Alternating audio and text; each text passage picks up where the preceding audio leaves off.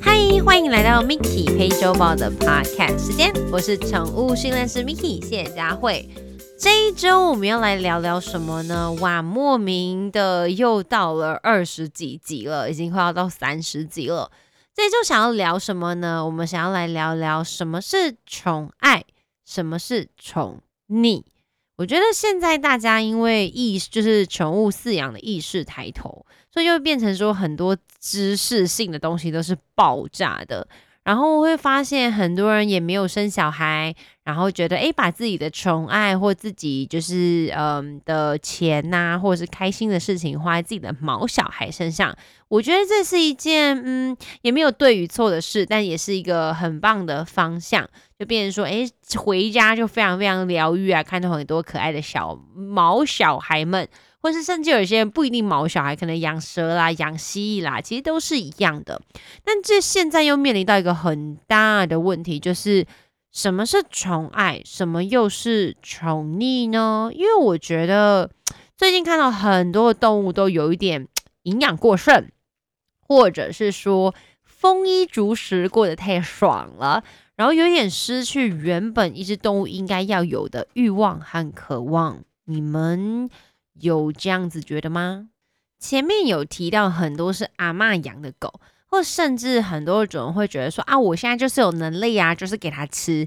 然后其实喂食动物们都是一件很开心的事情。其实我有观察过这件事情，常常会去农场，或者是去一些就是什么农场咖啡啊，或是一些就是这种动物园，大部分旁边鲤鱼池一定会有投十块钱可以有鱼饲料。或者是很多人会准备一些面包，然后可能就去公园的池塘，然后喂鱼，或者是甚至去呃动物园里面，可能有些地方或农场，你可以买可能三十块的一把草去喂羊，或甚至我曾经到嘉义的绿营农场，然后他们可能就可以花可能二三十块，我忘记多少钱，然后去喂小羊喝羊奶，那或者甚至到垦丁的路上有一间叫路径。那那边可以喂梅花鹿，你可以花钱买红萝卜啊，或者是那个饲料去喂它们。所以我觉得喂养动物好像是，嗯，全世界还是台湾人民的一个文化，觉得诶，到哪里都要喂它们吃东西。那我印象很小，很小的时候，我的阿公也会常常带我去，呃，看猴子啊，然后就是那种。呃，园区里面有猴子，那他们就有贩售一些花生呐、香蕉啦，然后我们就跟他们购买，然后喂食。好像喂食变成是一件很开心的事情，因为看他们吃吃的很开心。那相对的，可能家现在没有这样子的环境，因为毕竟很多地方是禁止喂食的。那这个欲望好像没有减少，因为它就变成狗狗、猫猫们身上。猫猫们只要看状况，它不一定都吃。但狗的话，好像你不管给它什么，它都会把它吃掉。那所以主人就非常享受在这样的欲望之中。你有符合我上面说的任何一位主人吗？其实没有任何一种事情是绝对对的，或者是绝对错的。只是因为现在科技，然后科学的发达，我们当然希望尽可能。给他们所有最健康的状况、最健康的食物，给他们足够的运动量，让他们有效延长寿命，可以陪伴我们久一点。但是有些，这算是宠爱的部分吧。那宠溺的部分是什么呢？宠溺的部分，我常常遇到就是不吃饭啦。那不吃饲料的时候，主人会做什么呢？啊，可能就加一点点鸡肉干啦、牛肉屑啦。然后之后再不吃，可能就会去换个饲料啦，或者甚至可能听网络上的朋友说的，啊，开始给他煮鲜食啦。自己可能都没有花时间去煮饭给自己吃，但却花了很多时间研究宠物食谱。然后很多狗就变成它可能再也不吃饲料了，然后只吃鲜食，或者很多人都说啊那个鲜食就是呃不好，所以我们就只给它吃牛肉，因为牛肉就是很有营养、很有价值，毕竟狗狗是杂食类的。或甚至有些它就是会分享自己家的便当，或者是我曾经听过什么，就是可能吃便当的啦，吃鸡肉饭的啦，猪脚的啊，然后或者是说去结扎完还会有炒那种麻油腰子，就是觉得哦要补个血，或者是说可能会煮什么猪肝汤，就是让狗狗们有跟人一样的思维逻辑。我甚至还有。听过给狗狗，比如说卤肉饭呐。我曾经还在美国看过一个节目，就是那呃，就是一个很夸张的妈妈，然后她就觉得哦，冬天非常的冷，所以我就是要煮 hot chocolate，就是喝热巧克力给狗喝。我想，Oh my god，这真的不是一个很好的事情。没有错，对人而言，或许我在冬天递上一杯暖暖的热牛奶，或者是暖暖的热巧克力，你会觉得哇，好贴心哦。但你觉得你的狗狗真的是需要这样子的吗？我曾经有一呃，他们算一家都是医生，可能不同领域的医生，他们养了一只松狮犬，然后他们就大老远都会全家一起来上课，就是非常可爱的一个家庭。但其中爸爸很坚持，这只狗的早餐一定要吃本汤。本汤的意思就是我有很多饭啊，很多汤啊，内容里面涵盖可能有白饭啊、高丽菜啦，可能一些花椰菜啦，然后非常多的水，所以他就觉得狗狗必须就是要吃这个东西。但我也跟宝宝哦，还有一些碎肉末，但是我跟跟家人讨论说，可是这样其实是非常非常不健康的。他说，可是我们之前狗都是这样子养啊，这样它才可以喝很多的水，而且这样蔬菜量也是足够的。就觉得，嗯，爸爸，我相信您在呃，就是您的专业领域上是非常厉害的人，可是在于动物的部分，您的宠爱的部分好像有一点点偏离，变成宠溺了耶。我知道您对他好是你觉得很棒的事情，可是有时候换位思考，这个真的是他们所需要的吗？我也有遇过超夸张的，就是我的管理员，就有一次我带寇拉就走进我们家大厅，然后就说啊，这个分他吃，然后就把一半块的凤梨酥塞到嘴巴里面。Oh my god！我真的是当场傻，说他不能吃。可是你也知道，谢可乐速度其实非常快，他就会瞬间把它吞掉。吃的东西它是不可能会有吐出来或者是不吃的情况之下。我真的是超傻眼的，我觉得我常常遇到很多那种就很喜欢喂食别人家动物，而且 Hello，那是凤梨酥，他还跟我说哦没有关系啦，吃一小块。我真的是下次只要看到管理员靠近我家狗，我说哦不行，他就是不可以吃这东西，我就很明确告诉他。而很多主人有时候会因为面子问题不好意思，然后就说哦那个不行啦，然后可能就被说服，然后一直不停的被乱喂，或者我觉得最难教育的都不是管理员，是家人。很多家人有时候都会喂一些就是莫名其妙的东西，或甚至我手上有听过的案例，就是可能喂他吃玉米，就他把整个玉米梗都吞下去，然后就堵塞在肠胃里面。你看那是多么可怕的一件事情！可能一只玉米只要三十块，给他吃玉米梗之后，他可能要花三万块哦，很可怕。所以，我现在发现很多很可爱的，就是学生们都会跟家里的长辈们说，不可以给他吃哦，会死掉哦。就会用一点偏，就是不能说偏激，但是用比较激烈的方式跟他说，会死掉哦，这样不行哦。然后还遇过一个超级可爱的家庭，然后他就说，呃，婆婆就给狗吃鸡翅，我就 Oh my god，鸡翅，好像是卤过的还是什么的。然后结果因为吃了那只鸡翅之后，就咬了主人。然后，所以他们就就发现阿妈说啊，丢到不可以吃鸡翅，因为什么？我都忘记那个俗语了。台湾就是丢到，如果吃吃鸡翅的话，你的狗就会乱咬人。就还好，阿妈听了这个，就是呃，不知道哪里来的偏方，然后就进就就没有再喂它吃这些东西了。哦，好险！好，毕竟阿妈是可能上上一辈的人。可是现在的人还是有很多这样子诶，比如说我常常遇到的状况就是，诶，给狗狗吃饲料，那我就说，诶，它为什么不吃饲料？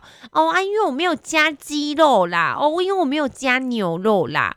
呃，我们先回到源头认知一下，饲料啊，就是您挑选的饲料，如果它是已经很不错的饲料，基本上。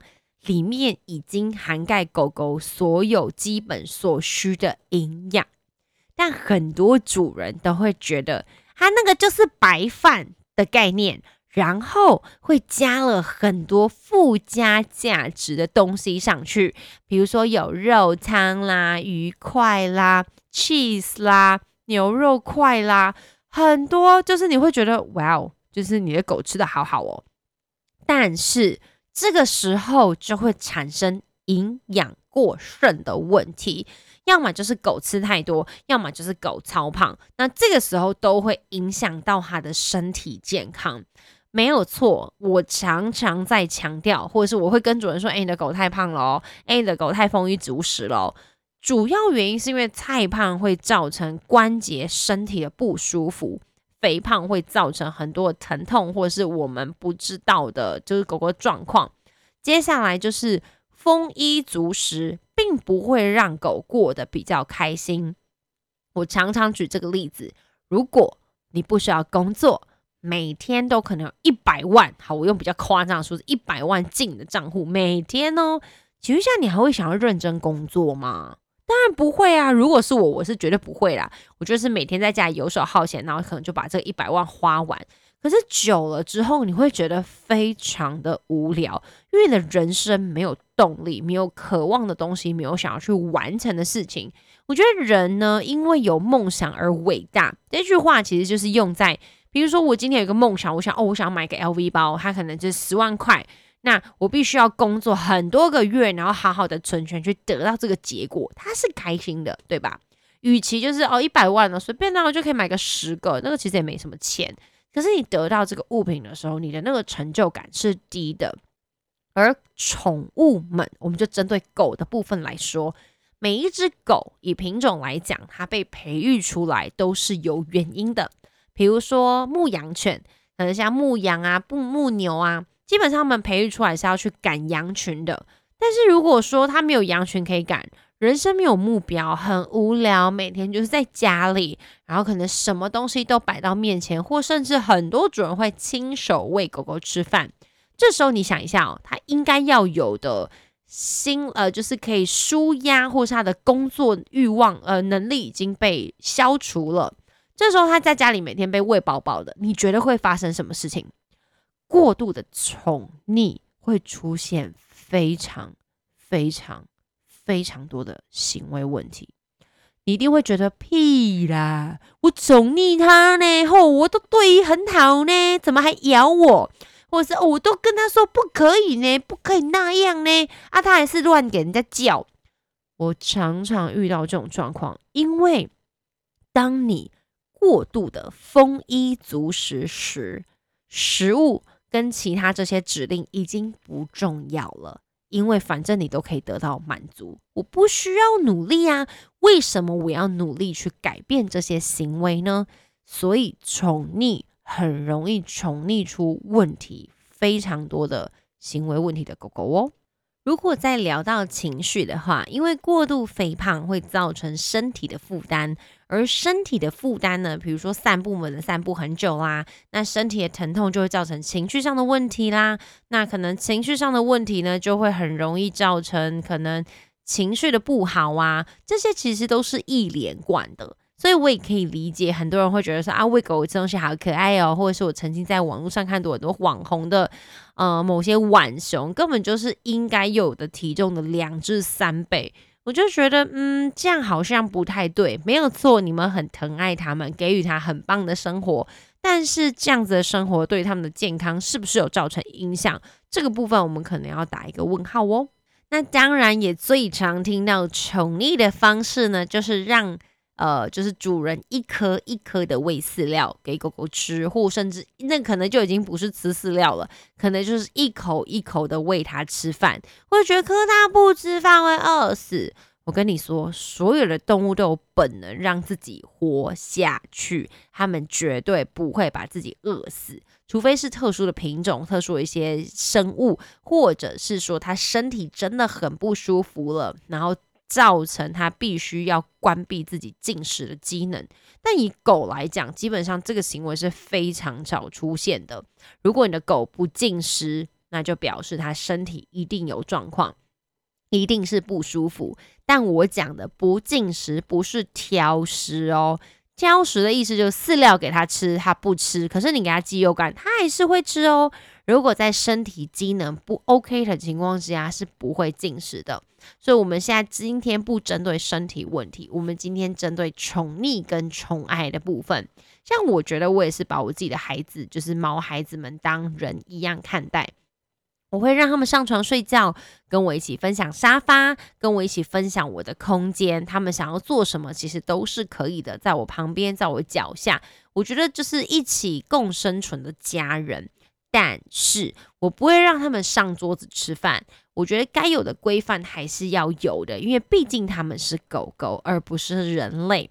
那我曾经听过非常多的学生跟我说，他可能在网络上啊，或是听到某些资讯是说，你养了狗呢，就是要让它活得很自由，活得很自由。但是我们在圈养狗的那个瞬间，它就已经不自由啦。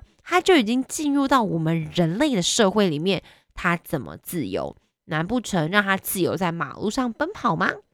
难不成让他自由去狩猎吗？自由？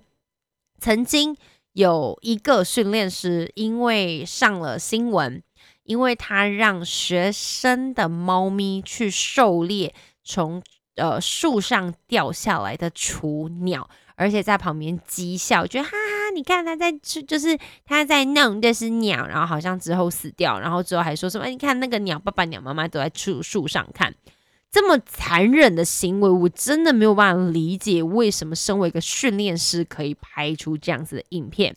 当然，下面有很多人的回馈说啊，它是猫咪啊，猎杀动物本来就是本能。Hello，它是人类圈养饲养的动物，它根本就丰衣足食。他去抓这些鸟，只是让他满足他自己觉得哦，我们家猫也可以去抓动物，它就是猫咪，所以这是它天生的个性。但是圈养的猫咪根本就不缺粮食啊！你这样叫做猎杀，而且你身为一个训练师，身为一个教育者，你怎么可以做这件事情？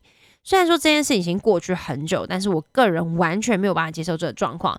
这个就是宠溺，而不是宠爱，因为你让你的动物去做了不该做的事情，而且最可怕的事情，你们还在那边说啊，你看树上的鸟爸鸟妈在看呢，Hello，所以你就知道鸟爸鸟妈在树上。然后你还在他们的面前猎杀他们的小孩，然后这只家猫根本就猎杀完，它就没有要吃，它只是要玩，而把它玩死了。你们觉得这个行为是合理的吗？如果今天它是野生的猫咪，在森林里面，那因为它必须要吃东西而去猎捕动物，那弱肉强食的世界那是正常的，在森林里面，在就是非人类控管的范围。但是今天这只猫是有人类饲养的，而且你还有前审，你却让这件事情发生，我觉得这是非常不可耻的。或许这件事情已经被很多人淡忘，但在我的心里面，我觉得这才叫做虐待动物。然后这也不是什么宠溺的行为，根本就是乱来。所以我觉得，身为一个教育者，你所传递出来的资讯，所给予的言论，都必须是。好的，而要不然很多人就会认为啊，反正那个叉叉叉也是这样做啊，或是那个谁谁谁也是这么弄啊。那身为一个公众人物，或是身为一个教育者，我觉得一言一行其实都是应该要负责任的，不能因为自己一时的贪玩或一时的无知而造成生命的遗失。我觉得这是非常非常非常我没有办法接受的事情。所以现在网络上很多的资讯就传递说，哦，你就是要让你的狗或者猫就是 be free，自由做自己。但是如果这个自由已经影响到他人，那它就不是个自由，那你就是宠溺，让这个行为发生，而没有去矫正或纠正它。比如说在火锅店或者是汤面，就是有那种烫的汤。就服务人员可能在里面走来走去，你的小孩子跑来跑去，请问一下，你们还会觉得这个是宠爱的行为吗？觉得哦没有关系啦，就是让他跑啊，因为毕竟我小孩就出来嘛，我们要让他自由。Hello，那今天如果他被火锅汤烫到，或被汤面的汤烫到，那这到底是什么状况？那就是宠溺，你们造就了小朋友或动物们产生了不应该在人类世界里面发生的事情。比如说，可能讲到这些事情，会有人遭受到攻击，但是就变成说，如果你常常很喜欢喂养一些流浪狗，然后因为这些流浪狗它开始喂养之后，它就会成群结党嘛，但你又没有好好的照顾它们的情况之下，造成社会新闻真的常出现呢。比如说早上跑步的老人啦，或在公园慢跑的人呐，被这些流浪狗们攻击，那你觉得你的宠爱行为？是 OK 的吗？基本上这就是宠溺，因为你就是只有喂养，但你没有去收尾后半段应该要做的事情，而造成别人的伤亡、受伤或是社会事件的发生。也就是，如果您认为的狗狗或宠物们的自由已经造成别人的困扰，这就不是一件好的事情。就像前阵子或是一直以来。有很多宗教团体会做所谓的放生，放生这个动作在宠物界里面也是非常不可取的事情。比如说，原本的生态突然丢了可能一百只乌龟进来，Hello，里面的鱼是够吃吗？那这些乌龟不会正常造成生态的失调吗？那是一定会的。好，我们把这个世界再拉小一点点，比如说我自己现在有五只动物。如果我再带一只新的宠物回来，我会不会造成这个家的生态平衡？呃，会破坏这个家的生态平衡，一定是会的，因为原本的生活模式都会被一只这新来的动物而影响到。所以有时候我们真的要去想一下，宠爱动物，我们真的是因为哦，它好可怜，在外面好可怜，然后就把它收编回家。但我常会问主人说，当然家里没有动物就算了。很多主人是因为家里有两三只动物，然后又收编另外一只动物回来。那你有没有考虑过家里的动物的思维跟想法？就觉得 Hello，他是谁？那很多主人会说，可是他在外面很可怜啊。或者是我曾经有遇过那种，就是说，可是他在，就是我看他在外面超可怜的。我说我想要收养他，或者是哦，我们家有一只猫咪，它已经六岁了。我觉得我最近很忙，我想要交的就是找一个伴给它。但这个伴它一点都不喜欢。当然呢。我今天很习惯一个人住，你莫名其妙多了一个室友给有给我，而且没有经过我的同意，然后我又不喜欢室友情况之下，你觉得这些动物会开心吗？我们有时候要换位去思考，当你在做这件事情的时候，宠物们是开心的吗？或者是跟你同住的家人是开心的吗？所以我觉得有时候宠爱跟宠溺真的是一线之隔。可能没有养狗的人，对他们来讲，我照顾狗的方式就是宠溺。但是对我而言，我觉得反而是没有让狗狗有一些基本礼貌规矩，那就是宠溺。比如说没有办法好好自己吃饭，你还要喂它，或者是呃，可能呃，就是不吃饲料，我还要加很多罐头，或者是喝水还要就是一口一口喂。其实这些都不会是正常的状况，没有错。你把它当 baby 一样看，但是它还是只是一只动物啊，孩子们。如果让你饲养的动物失去了自己进食的本能，那我跟你说，你的动物会过得真的不是很快乐。就像我刚刚讲的，啊，像呃，之前有一个有一个国家有一个小孩，呃，我忘记哪一个国家，阿拉伯还是哪里。然后他年纪好像十几岁了，他拥有了一个动物园，一堆的跑车。那你觉得他生活真的是开心的吗？他一直在追求，但他不知道他要追求什么，可能更好的。OK，他要拥有世界所有就是稀有的动物，然后呢，然后下一步是什么？或者他拥有全世界都稀有的跑车，然后呢？当他们觉得一切东西都是这么随手可得。反正我，反正我只要张个嘴巴，食物就会送进来。反正我不需要做任何努力，这些东西都会出现在我面前。反正我只要不吃，妈妈等一下就会准备更多不同的东西给我。那我干嘛这么辛苦的要吃掉我觉得不好吃的东西？但至于好不好吃这件事情，不是取决于动物们，而是取决于主人。所以我常常会疯狂的强调，如果你家的狗食物放下去。五分钟之内没有吃完，你的狗就是挑食。很多主人说，可是他就去玩一玩之后回来还是继续吃啊，可是就是可能会吃一整天。对，那就是挑食。食物对他来讲不是这么重要，反正玩完之后，我的食物永远都会在那个地方等我，所以就变成我吃饭重要吗？不，不重要。反正我二十四小时家里留一个 buffet 可以吃。但是如果你告诉我说，可是老人家就觉得他们这样宠爱的方式是对的，他们就觉得这样不是宠溺啊，这样是疼爱他们的方式。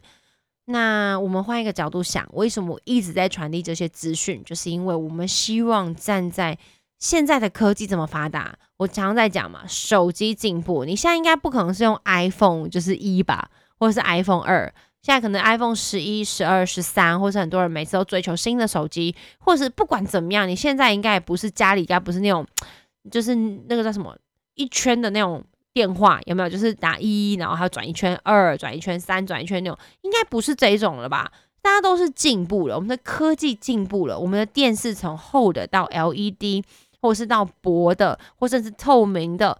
这种情况之下，我们所有的一切都进步了，包括现在 Uber E 有 Panda，所有东西都进步成这个样子了。那你觉得我们宠物的知识可以进步一些些吗？不要再跟我说啊，我小时候都这样养。对啦对啦，你小时候也没有 WiFi 啊，你小时候也没有这种就是油电车啊，或者是油呃就电电动车啊，现在满街跑了，所以。关于这些科技的东西在进步，我觉得我们人类的知识是不是也要跟着一起进步？我觉得这件事情很重要。说到知识的进步，又遇到一个另外一个状况，因为现在资讯取得太容易，导致很多人会在网络上读取很多可能所谓的农场讯息，你没有办法分辨是对的还是错的。教你一个方法，如果您英文很好，或者是外语能力很好，当然会寻你，请你寻求国外的网站。但如果你没有这样的能力，没有关系，帮我找一个可能一个标题，然后你去对照。比如说，呃，你找一个你喜欢的训练师去寻求他的方法，或者是说，你可以找呃这个题目，然后你可能去比对，可能有十个人。可能有八个人都是这么认为的，那你或许可以去相信，诶，这个理论或许是成立的，或者是像我前面讲，找你信任的训练师做咨询、做询问，因为你喜欢的专业领域的人，一定是呃，他讲话的方式或是他传递的资讯，你是可以接受的，你可以去询问他。每个领域有每个领域的专业，兽医师有兽医师的专业，呃，营养师有营养师的专业，训练师有训练师的专业。不要去问营养师、兽医跟训练师的问题，也不要来问训练师、兽医的问题，更不要去问兽医，除非他有特殊修营养学，也不要去问兽医，就是一般训练或者是营养水的问题，因为每一行有每一行的专业。就像你不会把你的摩托车牵到汽车，说：“哎呀，请问一下，他这个是什么问题？”因为摩托车有摩托车专业领域的人，而汽车也是有的。这样理解吗？或许我能帮助的人真的不是很多，但我可以做的就是尽力做到最好的部分。我希望有一天，我不要再看到数量庞大的宠溺行为。你知道吗？在台湾，对于很多狗而言，鸡肉干根本就是黏，就是就是鸡肉干根本就是最烂的零食。可是你知道那时候我在美国上课的时候，他们最高阶级的零食就是鸡胸肉而已。所以你觉得我们是不是过度给予太多的零食或过度的营养给呃提供给他们，导致他们越来越不喜欢，就是鸡，就是越来越觉得啊，反正这个东西我不喜欢，我就换另外一个。甚至我听过超夸张的理论，就是阿妈呃的，就是啊孙子们都是吃隔夜饭，但只有他们家的狗是每天新鲜的炒饭。我不夸张，不要觉得离谱，而且这件事情还是发生在美国的亚洲家庭里面哦。我觉得这两三年的宠物资讯跟知识量都完全暴增，所以我会希望大家至少去选择好的。但是就是对的资讯去聆听，而不要就是网络上说阿妈说啦，阿公说啊，我们那个时候啦，不要跟我倚老卖老。我最讨厌听到人家跟我说，我吃的盐比你吃的米还多啦，还是叫我咸啦。我不能说我在这个专业领域上是非常厉害、非常懂、什么都懂的人，没有。但至少我可以说的事情是，我传递给你们的资讯都是最新 update 过的。